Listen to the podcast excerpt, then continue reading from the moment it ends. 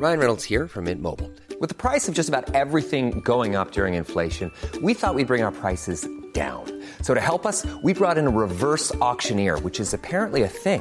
Mint Mobile unlimited premium wireless. Ready to get 30, 30, bit to get 30, bit to get 20, 20, 20, bit to get 20, 20, bit to get 15, 15, 15, 15 just 15 bucks a month. So, Give it a try at mintmobile.com slash switch.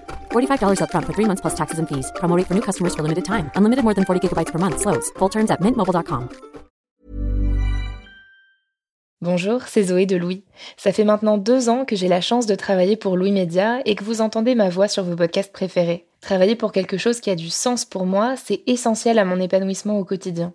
Et vous, comment se passe votre relation au travail? C'est plutôt épanouissant et enthousiasmant ou plutôt boule au ventre et des motivations Si vous êtes dans le deuxième cas et que vous comptez chaque semaine le nombre de jours qui vous séparent du week-end ou des prochaines vacances, je vous recommande plus que jamais le parcours Chance, partenaire d'émotion. Chance est une communauté d'entraide professionnelle pour aider chacun et chacune à trouver sa place dans le monde du travail. La communauté Chance a une méthode unique qui a fait ses preuves. La première étape, c'est celle du bilan de compétences. En trois mois seulement, vous allez pouvoir redéfinir vos objectifs pro et renouer avec ce qui vous anime vraiment, avec l'aide d'un coach professionnel qui vous sera dédié. La deuxième étape, c'est celle du passage à l'action. Une fois votre projet défini, toute la communauté Chance sera à vos côtés pour donner vie à votre projet. Un collectif hyper engagé, prêt à vous épauler et à vous ouvrir son réseau. Si ce message résonne en vous, je vous invite à vous rendre directement sur le site chance.co pour faire le point gratuitement avec un conseiller et changer ce qui ne va pas ou plus dans votre vie pro. Bonne écoute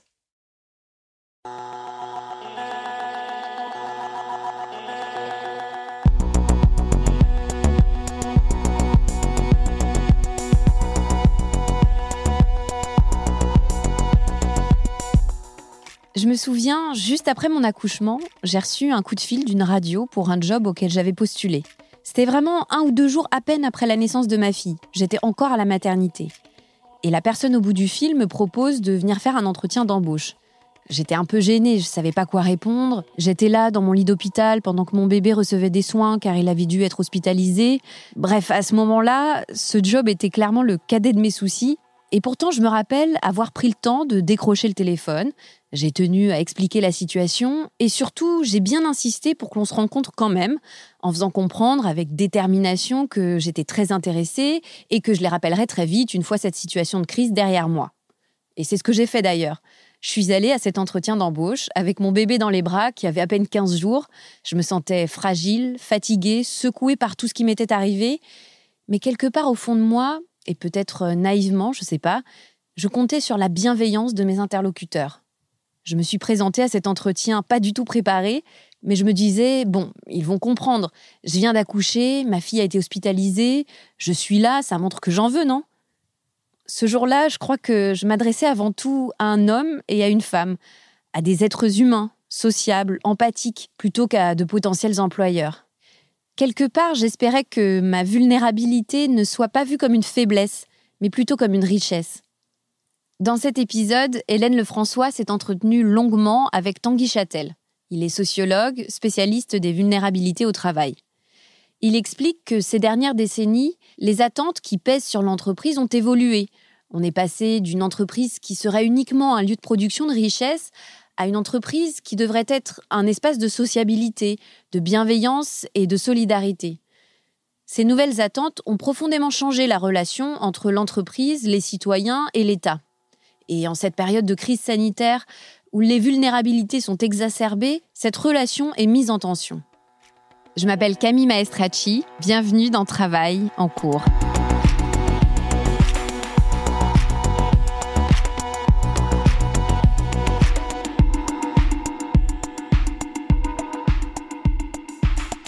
Donc je m'appelle Hélène Lefrançois, je suis chez moi et je m'apprête à appeler le sociologue Tanguy Châtel. Et confinement oblige, on va faire cette interview à distance, chacun chez soi. Allô? Bonjour Tanguy Châtel. Bonjour Hélène. Vous m'entendez? Oui, oui, je vous entends, pardon pour le retard. Il n'y a pas de souci. Vous allez bien? Oui, et vous? Très bien. Écoutez, ça va. Enfin, très bien. Si on met entre parenthèses le contexte sanitaire actuel, ça va. Bon, d'accord. En tout cas, merci beaucoup euh, d'avoir euh, répondu euh, à notre appel. Les auditeurs et les auditrices de Travail en cours vont peut-être reconnaître votre voix, car vous êtes déjà intervenu dans notre épisode sur la prise en compte du deuil au sein des entreprises. Et dans cet épisode, justement, vous évoquez la question du rôle sociétal des entreprises, et c'est ça qui nous a donné envie de, de creuser ce sujet. donc, vous êtes sociologue et vous faites partie du cercle Vulnérabilité et Société qui est un groupe de réflexion que vous avez cofondé et qui étudie comment les vulnérabilités peuvent devenir un levier économique et social. Est-ce que vous pouvez nous définir euh, ce que vous entendez par vulnérabilité? Alors étymologiquement, la vulnérabilité, c'est la possibilité d'être blessé. Vulnus, c'est la blessure. Ce qui euh, met immédiatement l'accent sur le fait qu'on n'est pas encore blessé, on est en amont de ça. La fragilité, c'est la possibilité d'être brisé et donc, on est dans un cran un peu plus euh, marqué où les gens vulnérables ont déjà fait face à un accident qui euh, les met en situation possible d'être brisés. Donc, vous voyez, on a différents niveaux de gradation. La vulnérabilité, c'est tout simplement, s'il fallait la définir un peu plus philosophiquement, le fait d'être vivant, parce que tout organisme vivant se définit par sa vulnérabilité, à la différence des organismes qui ne le sont pas, comme un rocher, par exemple. Et du coup, est-ce qu'on attend aujourd'hui euh, que les entreprises prennent mieux en compte ces vulnérabilités? Oui, clairement. En fait, il y a une demande sociale qui est très forte, puisque nos sociétés, depuis 30 ans, n'ont cessé de se rapprocher de l'évidence de leur vulnérabilité, que ce soit au niveau écologique, que ce soit au niveau des virus informatiques, que ce soit au niveau des crises sociales. Pas à pas, euh, année après année, nos sociétés occidentales, tout au moins, apparaissent comme de plus en plus vulnérables. Donc il n'y a pas de raison que la société civile le soit et que les entreprises, en tant que société euh, commerciale, ne le soient pas. Elles sont en résonance. Donc il y a une très forte demande sociale pour que le tissu professionnel prenne en compte euh, ces vulnérabilités qui se donnent à voir de manière de plus en plus massive. Alors, euh, ça veut dire que derrière, les entreprises doivent se convertir, j'emploie un mot fort, se convertir à l'idée qu'elles sont tissées de vulnérabilité. Que les vulnérabilités ne sont pas un épiphénomène, ne sont pas un accident, ne sont pas le fait de quelques-uns, mais qu'en fait elles sont la situation de tous. Et donc l'entreprise est faite de vulnérabilité, est elle-même vulnérable, et tant qu'on n'aura pas appris à mieux composer avec ces éléments, tant qu'on ne portera pas un regard objectif sur ces situations, eh ben, elles ne pourront pas être appréhendées correctement cette euh, volonté de responsabiliser les entreprises, qui est-ce qui l'a initiée Est-ce que c'est les associations, les politiques, les salariés? Alors il y a eu des mouvements hein, euh, qui proviennent euh, d'une demande sociale. Au départ, le, le, mouvement, on peut le dater à partir des années 70 avec l'émergence de la conscience écologique et les années 80 qui marquent le début de la fin dans le mythe du progrès et de la croissance éternelle. On est sorti des Trente Glorieuses. Euh, 1972, c'est le rapport Meadows qui euh, préfigure la fin euh, du progrès, la fin de la croissance, the, the limits to growth. Et euh, à partir de ça, ça va se décliner progressivement dans le tissu social et professionnel, de se dire nous sommes dans un monde fini, nous sommes dans un monde qui a ses contraintes, qui a ses limites.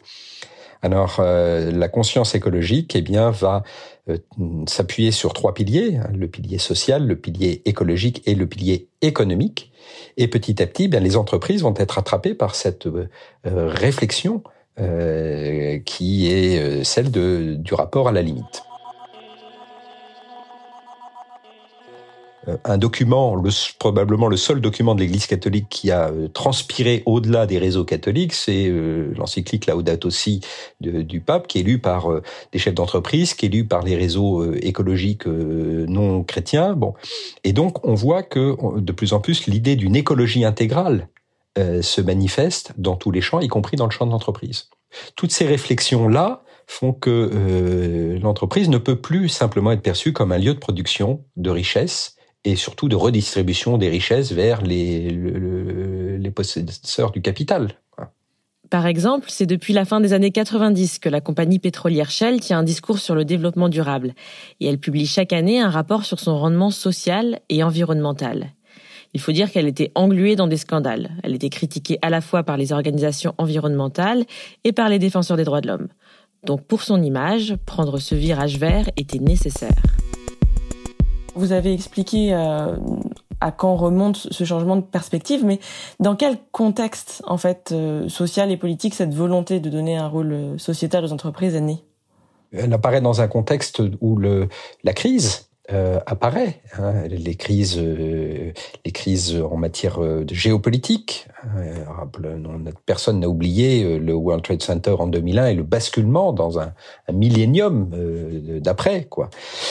ensuite, la crise financière de 2008.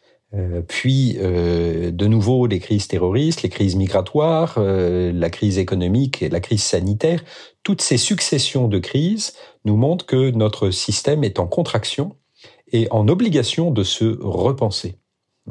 Donc euh, c'est toujours la crise qui nous révèle, en tant que danger de mort, nos propres vulnérabilités et nous oblige, parce que nous avons un instinct de survie bien chevillé au corps, à inventer des nouvelles approches et pas simplement à adapter les approches d'avant.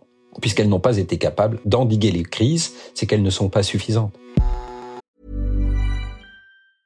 I'm Sandra, and I'm just the professional your small business was looking for. But you didn't hire me because you didn't use LinkedIn jobs. LinkedIn has professionals you can't find anywhere else, including those who aren't actively looking for a new job but might be open to the perfect role, like me. In a given month, over 70% of LinkedIn users don't visit other leading job sites. So if you're not looking on LinkedIn, you'll miss out on great candidates like Sandra. Start hiring professionals like a professional. Post your free job on linkedin.com/people today. Au tournant des années 2000, puis au tournant des années 2010, puis au tournant des années 2020, comme si tous les dix ans il y avait quelque chose qui allait euh, marquer euh, un peu les, étapes, on voit euh, que, cette réflexion progresse. Et la dernière étape, bah, c'est par exemple la loi Pacte hein, 2019, mais qui avait été précédée du Pacte mondial en 2000, qui avait été précédée de, des normes ISO 26000 dans les années 2010. Donc aujourd'hui, ben, l'entreprise est presque tenue de prendre en compte ces facteurs limitants non pas pour les euh, évacuer, mais pour les intégrer. Et l'entreprise qui ne le ferait pas, à mon point de vue, euh, serait en faute, serait coupable de ne pas avoir su s'adapter à son époque. Donc, vous avez évoqué euh, la loi Pacte en France. Responsabiliser les entreprises, c'est un objectif donc qui est encadré par cette loi. Est-ce que vous pouvez nous rappeler ce que c'est la loi Pacte et ce que recouvre la notion de responsabilité sociale des entreprises. Qu'attend-on d'elle exactement? Donc cette loi Pacte, eh elle prévoit un certain nombre de choses, notamment euh, la possibilité d'inscrire dans l'objet social de l'entreprise tout un tas de, de missions. Euh, ça aboutit après au concept d'entreprise à mission, qui euh, ne gomme pas leur objectif économique, mais inclut ou inscrivent cet objectif économique dans le cadre d'une mission qui sera vérifiée par des tiers, par exemple. Euh, la loi Pacte, a des dimensions plus larges qui consistent à fluidifier le système économique. Hein. Donc, euh, on, voit qu'on était en danger de rigidifier le système et que euh, ben, certains l'ont bien senti et ont entrepris d'essayer de fluidifier le système et même peut-être de le moraliser ou de l'humaniser. La loi Pacte, elle permet aux entreprises d'inscrire dans leur statut une raison d'être qui consacre leurs engagements en matière sociale et environnementale.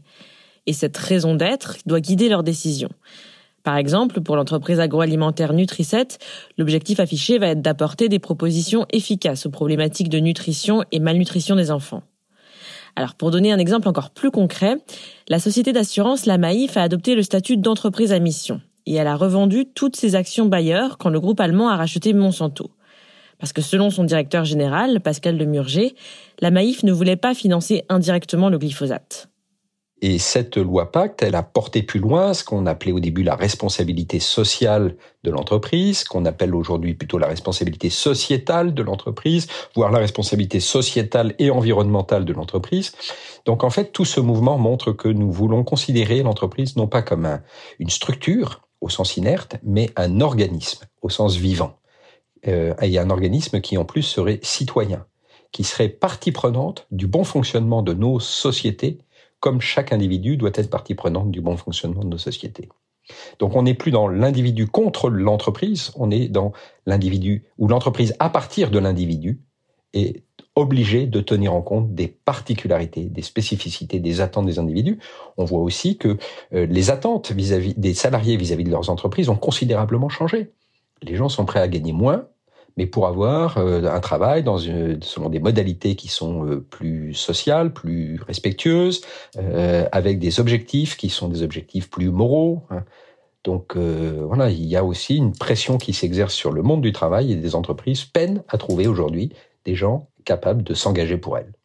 Et est-ce que ces attentes sont les mêmes pour toutes les entreprises ou est-ce qu'on a tendance à exiger plus des grosses entreprises? Alors en fait, euh, les grosses entreprises, elles ont une puissance modélisante et exemplaire d'une certaine manière. Quand elles décident de faire quelque chose, elles peuvent déployer leurs enseignements ou leurs euh, modifications à grande échelle. Mais là où les choses s'inventent, c'est dans les petites entreprises, surtout autour de la vulnérabilité. C'est lorsque vous avez une PME avec peu de, collaborateurs que dès qu'il y en a un qui est en difficulté, ben, tout le monde est impliqué.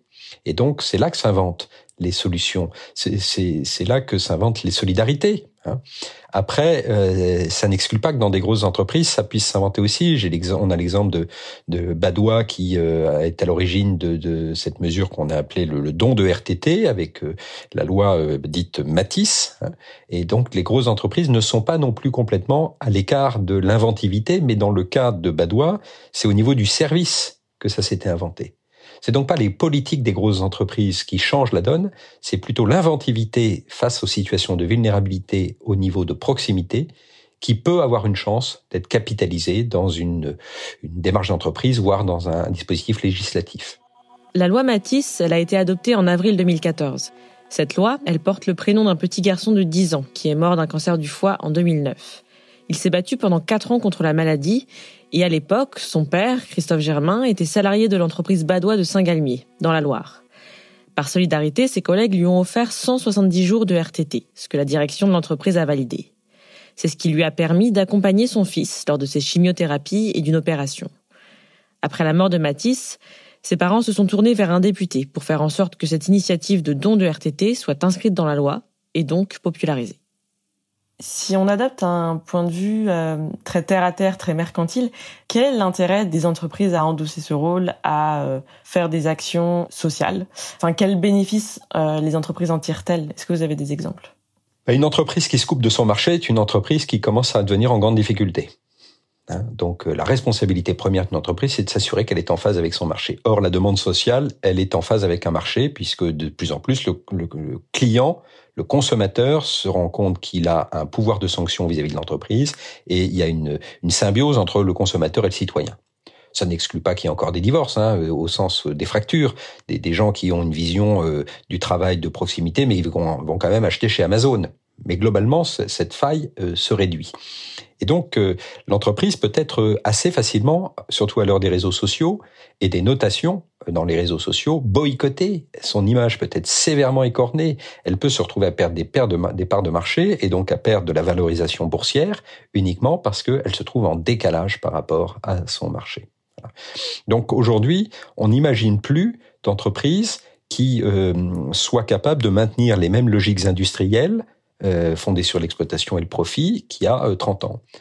D'autant plus que les banquiers, euh, même les grosses banques, de plus en plus vont refuser de financer des entreprises qui n'ont pas de projet euh, écologique ou qui ont des, activités qui ne sont pas dans la ligne de l'économie sociale et solidaire, parce que les banques elles-mêmes voient leur responsabilité sociétale mise en cause. Donc c'est toute une cascade qui fait que les logiques industrielles vont devoir s'ajuster et on est dans une forme de démocratie, il y a un risque de populisme aussi, mais c'est véritablement le consommateur citoyen qui va de plus en plus être en capacité d'infléchir la démarche des entreprises.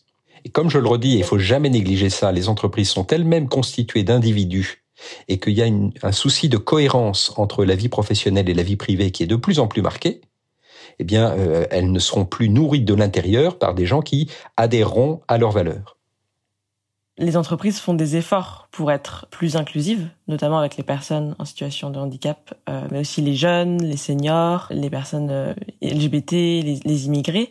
Est-ce qu'il y a un effet de mode ou une réelle amélioration? Alors, les politiques inclusives, elles viennent à la fois des pouvoirs publics, hein, avec une déclaration euh, politique forte, notamment du gouvernement Macron, mais elles viennent simultanément des entreprises. Elles ont pris conscience depuis un petit moment qu'elles n'étaient plus outillées pour gérer autant de diversité que l'illettrisme, que l'électronisme, que le fait religieux euh, dans l'entreprise, que le, euh, est un facteur de complexité au même titre que le handicap, au même titre que la maladie chronique. Donc euh, il n'y a pas une espèce de hiérarchie des vulnérabilités. elles le sont toutes sur un, niveau de un égal niveau de complexité. Donc je ne pense pas que ce soit un effet de mode. Je pense que c'est un basculement euh, conceptuel pour dire nous n'avons plus nous ne pouvons plus piloter des statuts. On va plus piloter des, des gens qui rentrent dans des cases. Hein. Euh, on va plus piloter des, des, des blocs de situations. Il nous faut apprendre à piloter des situations singulières. Et, et, donc, euh, euh, à la fois euh, les personnes malades, les personnes qui s'occupent de proches malades, les personnes en deuil, mais les personnes qui ont des problèmes de mal logement, des problèmes d'addiction, des problèmes de, de, de, transport excessif pour venir au travail, tout ça nécessite un pilotage au cas par cas. Donc avec le cercle vulnérabilité et société, nous venons de publier une note sur les fragilités dans le travail, comment en faire une force et euh, nous mettons en évidence que les managers doivent apprendre à piloter pas simplement les ressources humaines, mais les besoins et ressources de chaque individu. On est sur de la dentelle. Et c'est ça qui va euh, être facteur de, de, richesse. Or, ces managers ne sont pas encore euh, capables parce qu'ils n'ont pas été formés dans cette lecture-là. Nous, on parle de travailleurs à besoins et à ressources spécifiques, les TBRS. Ça veut dire que derrière, c'est toute la chaîne à la fois de, formation, mais aussi de manager, euh, d'exercice effectif du management, qui est à revoir. Et du coup, c'est tout le tissu inclusif qui peut euh, trouver une véritable déclinaison dans ces nouvelles modalités de management. Sinon, on continue à faire rentrer des gens dans des cases et à piloter des situations, euh, des statuts. Et ça, ça me semble, ça nous semble tout à fait obsolète. Est-ce qu'il y a des entreprises qui rechignent à endosser ce rôle euh, sociétal? Et quelles en sont les conséquences quand c'est le cas? Le propre de l'entreprise ou du marché du monde de l'entreprise, c'est qu'il y en a toujours qui, qui flairent le monde d'après et qui euh, évoluent, qui mutent, et d'autres qui se cramponnent sur le monde d'avant et qui disparaissent. Enfin, euh, tout le monde connaît l'exemple de Kodak, qui a été le premier inventeur du numérique et, qui aujourd'hui n'est plus qu'un souvenir, parce qu'ils n'ont pas su euh, se transformer. Donc euh, oui, bah, il y, a, des entreprises qui vont essayer de tirer euh, sans doute le profit le plus longtemps et, et, et, disparaîtront.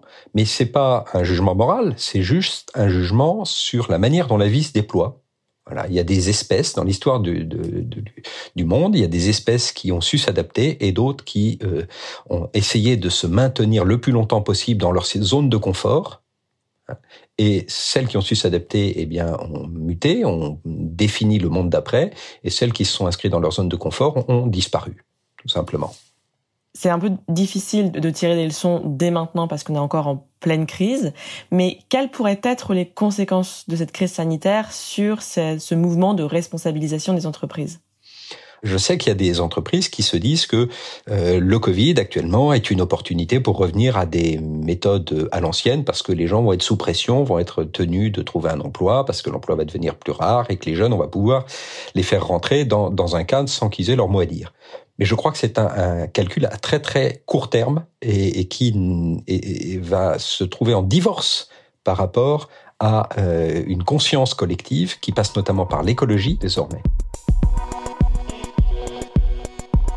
Moi qui regarde les choses sous le, prisme de la vulnérabilité, euh, j'ai tendance à considérer que la Covid euh, nous montre à quel point nous étions déjà vulnérables, de partout, et que ça n'est pas un accident, que c'est notre nature profonde et qu'il nous faut apprendre à mieux la connaître. Et je le redis, je l'ai dit au début, euh, ça illustre notre vitalité, en fait, le fait que nous soyons des êtres vivants organique. Donc euh, ça, c'est le, premier élément, c'est de nous faire descendre de nos, de nos, certitudes, nos piédestals, nous déstabiliser et nous oblige à repenser euh, les choses de manière euh, autre. moi, je suis de ceux qui pensent qu'en fait, c'est dans l'intériorité qu'on va trouver de la ressource désormais. Que le confinement nous oblige à rester chez nous, et c'est là que nous nous reconnaissons de nouveau vivants et capables d'être créatifs et innovants. Donc, ce, cette, ce premier mouvement qui consiste à nous rétrécir dans nos vies peut avoir comme effet de nous mettre en lien avec une source intérieure de créativité qui va pouvoir peut-être, euh, en sortie de confinement, être euh, une dilatation. Et du coup, nous faire repenser le rôle euh, des entreprises, ce que vous dites. Oui, parce que le droit du travail prévoit que le contrat de travail, c'est un acte de subordination. Voilà. Et aujourd'hui, euh, bah, tout le monde va avoir voix au chapitre. On n'est plus dans les logiques paternalistes, condescendantes, euh, avec euh, l'autorité reconnue et indiscutable. On est sur des logiques coopératives. Donc l'entreprise le, ne va plus, à mon avis, hein, je, le flaire un peu comme ça, être un lieu euh, paternaliste, très hiérarchisé, tubulaire, avec des logiques descendantes. Ça ne va pas non plus être un bottom-up euh, où chacun aurait des idées géniales et donc euh, la tête va devoir euh, juste prendre acte de ce qui vient de, la base. Ça va devenir un lieu coopératif où chacun a des rôles. Il y a ceux qui décident, il y a ceux qui, agissent, il y a ceux qui exécutent un certain nombre de fonctions, mais c'est des, lieux délibératifs et collaboratifs. Voilà. Et ça, c'est des choses qui sont à définir. Quelles sont les nouvelles méthodes de management quand euh, tout le monde a voix au chapitre. Je vous prends un exemple pour que ça soit plus concret. À l'hôpital, pendant longtemps, les réunions de, de, de, de l'hôpital qui est un haut lieu de, de performance, hein, qui est pas juste un lieu sanitaire, qui est un, un lieu de travail avec des process. Bon. Eh bien, pendant longtemps, il y avait le chef de service qui euh, décidait pour tout le monde et qui prenait formellement l'avis des uns et des autres en disant est-ce que tout le monde est d'accord avec moi? Mais comme tout le monde était d'accord avec le chef, ça posait pas de problème. Et puis, les, la complexité des situations de santé oblige maintenant à des réunions éthiques et des délibérations. Et on se rend compte que les personnes qui sont parfois les plus riches dans la contribution à ces délibérations, ben c'est la personne qui va passer la serpillère dans la chambre parce que c'est celle qui voit le mieux le patient. Donc il faut l'intégrer dans la boucle de décision. Mais pour autant, derrière, il va falloir qu'il y ait un chef qui décide. C'est tous ces mécanismes-là de délibération suivis de décision qui sont à remettre à plat. Et, et ça suppose d'être mieux conscient de nos limites, des limites de chacun dans ses fonctions et euh, de nos euh, failles. Et ça, c'est encore à penser. Pour en revenir à, à, la pandémie, on est face à un virus contagieux et potentiellement mortel. Quelles euh, nouvelles responsabilités doivent prendre les entreprises? Bah, Elles sont dans la responsabilité de ne pas être des facteurs de diffusion du virus. C'est la première évidence. Donc il y a des injonctions gouvernementales qu'il est évident qu'il faut respecter. Donc, euh, l'entreprise, dans le respect de ses euh, limitations pour ne pas propager le virus, pas devenir des clusters, eh bien, elle est obligée d'inventer des nouvelles manières de travailler, le télétravail notamment, c'en est un, ou bien le travail euh, alterné, euh, c'en est d'autres. La, la, possibilité de créer des plus petits espaces de travail et pas simplement des open space euh, massifs. Donc revenir sur des dimensions qui sont un peu à taille humaine, oserait-on dire. Euh, l'entreprise, elle a aussi une deuxième responsabilité qui me semble absolument essentielle, c'est de continuer à fonctionner pour produire de la richesse qui permet à l'État de fonctionner. Hein. Donc, euh, mettre les entreprises en sommeil, c'est mettre l'ensemble de la structure économique et donc de, euh, du pays en très grande difficulté. Donc voilà, comment continuer à être euh, facteur de richesse hein, et d'activité tout en étant respectueux des consignes de sécurité avec cette responsabilité sanitaire, mais aussi sociale, sociétale et ainsi de suite. En fait, ce qu'on voit, c'est que aujourd'hui, notre système social repose plus encore qu'auparavant sur la bonne santé des entreprises et sur leur bonne santé non seulement économique, mais aussi morale. L'entreprise devient non plus simplement le facteur d'exploitation du petit peuple, mais devient le haut lieu de, l'invention du monde de demain. Et les managers, les chefs d'entreprise, n'ont pas été forcément formés à ça. Quand vous regardez encore le, le, le, le contenu des formations des managers des, écoles de commerce les plus prestigieuses, mais il n'y a pas ça, ou très peu, à dose homéopathique. Le, le manager n'est pas juste un animateur d'équipe, le patron n'est pas juste un capitaine de bateau. Voilà. Ça va au-delà de ça. Il y a un rôle politique qui incombe désormais à l'entreprise et il y a un retard dans la formation des leaders de demain. Et est-ce que vous estimez que la pandémie a d'ores et déjà fait évoluer le discours sur les vulnérabilités, notamment en entreprise? C'est pas la pandémie en tant que telle. La pandémie, elle a encore un effet sidérant. Pour l'instant, euh, on est tous euh, à se demander à quoi ça va ressembler. Donc c'est pas la pandémie qui fait ça. Euh, au niveau de l'intégration de la question des vulnérabilités, on en est encore au balbutiement. Euh, il y a seulement quelques années, euh, que depuis quelques années, que on, regarde le, handicap avec des yeux un peu différents, parce qu'on a médiatisé des situations de personnes handicapées qui étaient capables de faire des choses exceptionnelles et pas simplement euh, les, grandes stars du handicap, oserais-je dire. Hein. Mais, tout le monde. Il y a une capacité aujourd'hui à valoriser l'expérience singulière des gens. En ce moment, je suis en train de travailler sur un projet qui est tout à fait passionnant. C'est comment valoriser les compétences acquises par les aidants familiaux. C'est pas c'est pas des c'est pas du handisport, c'est pas des héros de gens qui ont des médailles, c'est des gens qui tous les jours font des gestes et ces gestes-là les transforment et pourraient devenir des compétences ou pourraient correspondre à des compétences attendues dans le cadre de l'entreprise. Donc il y a une, une manière de reconnaître que la vulnérabilité peut être une source de richesse, mais je le redis, on est encore au stade embryonnaire. Là où la Covid peut changer les choses, c'est elle peut avoir un effet accélérateur de cette prise de conscience. Mais c'est pas la Covid qui révèle en tant que telle nos vulnérabilités. Nous les connaissions avant, nous ne voulions pas les voir, euh, nous voulions les traiter euh, de manière statutaire, normative, en enfermant les gens dans des configurations, euh, des GIR, des RQTH, des reconnaissances de, travailleurs handicapés, ce genre de choses. vous voyez, des, choses statutaires.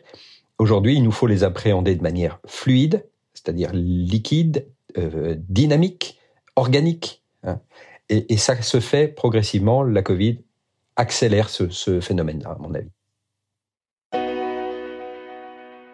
Vous venez d'écouter Travail en cours.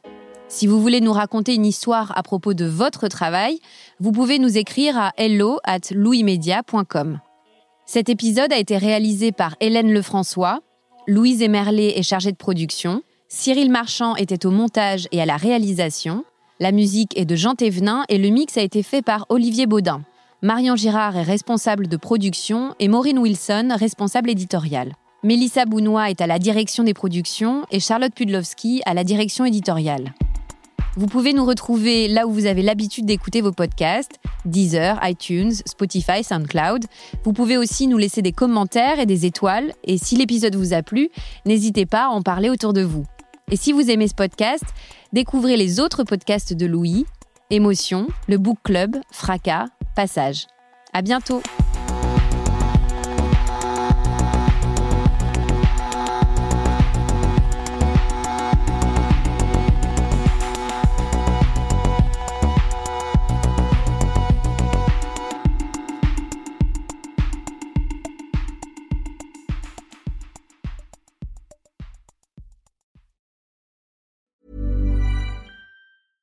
When it comes to your finances, you think you've done it all. You've saved, you've researched, and you've invested all that you can. Now it's time to take those investments to the next level by using the brand behind every great investor, Yahoo Finance. As America's number one finance destination, Yahoo Finance has everything you need, whether you're a seasoned trader or just dipping your toes into the market. Join the millions of investors who trust Yahoo Finance to guide them on their financial journey. For comprehensive financial news and analysis, visit yahoofinance.com the number one financial destination, yahoofinance.com. When you make decisions for your company, you look for the no brainers. And if you have a lot of mailing to do, stamps.com is the ultimate no brainer. It streamlines your processes to make your business more efficient, which makes you less busy. Mail checks, invoices, legal documents, and everything you need to keep your business running with stamps.com. Seamlessly connect with every major marketplace and shopping cart Schedule package pickups and see your cheapest and fastest shipping options from different carriers. With rates up to 89% off USPS and UPS rates. And with the Stamps.com mobile app, you can take care of mailing and shipping wherever you are. Make the same no brainer decision as over 1 million other businesses with Stamps.com. Sign up with Code PROGRAM for a four week trial, plus free postage and a free digital scale. No long term commitments or contracts. That's stamps.com. Code program.